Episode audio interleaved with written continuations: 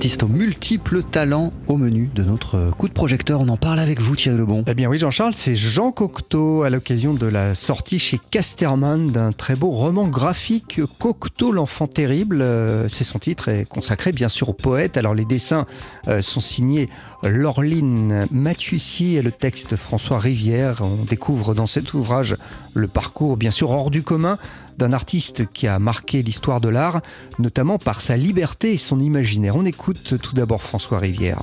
Moi, je pense qu'il se prêtait parfaitement, euh, en tout cas euh, assez bien, à une, mise en scène euh, graphique, devenant un personnage littéralement de bande dessinée. Enfin, on cherche quelquefois à créer des personnages nouveaux. Lui, il est, il est là depuis longtemps, disponible, étant donné que lui-même a vécu plein d'aventures, parce que sa vie, c'est quand même une suite d'aventures plus ou moins extraordinaire, mais toujours quand même assez flamboyante. Donc euh, le, mondain, le, voyageur, il a, il a refait le voyage euh, tour du monde en 80 jours. Enfin, il a fait plein de choses.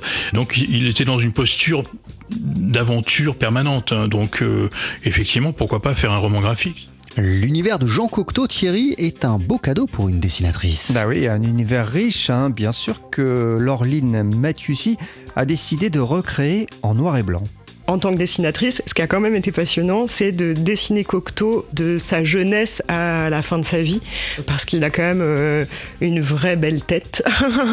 il était très beau en plus quand il était jeune, ce que j'ignorais. Enfin, je connaissais surtout moi l'image euh, du vieux bonhomme euh, avec un nez en bec d'oiseau. Et, donc ça, ça a été vraiment un plaisir en plus. Et puis ensuite, évidemment, son univers, enfin son univers à lui, il est tellement riche.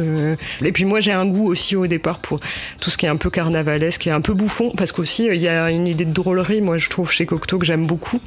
Pas toujours, hein, mais ça se balade aussi parmi toutes ces, ces facettes. Il y a aussi celle-ci, je trouve qu'il y, a aussi beaucoup d'humour, de poésie et d'humour mêlé. quoi. C'est vraiment un, univers magique, en fait, justement. Mm. Comme la vie de Jean Cocteau, ce livre, ce roman graphique est un mélange de réalité et d'imaginaire. Bah, je pense par exemple à ces très belles pages hein, où Laureline Mathieussy a dessiné Jean Cocteau. On le voit danser avec le prince de la Belle et la Bête.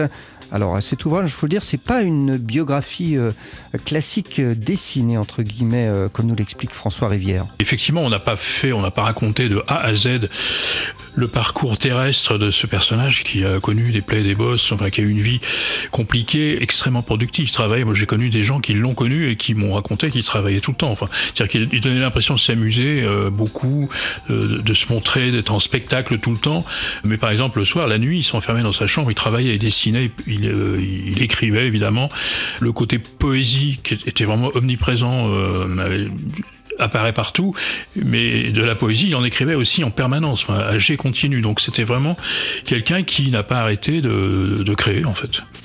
François Rivière, qui avec Laureline Mathieussy, donc, euh, ont créé, entre guillemets, ce très beau roman graphique Cocteau l'enfant terrible, peut-être une façon originale et pour un public plus jeune de découvrir euh, ce génie des arts et c'est paru chez Casterman. Merci mille fois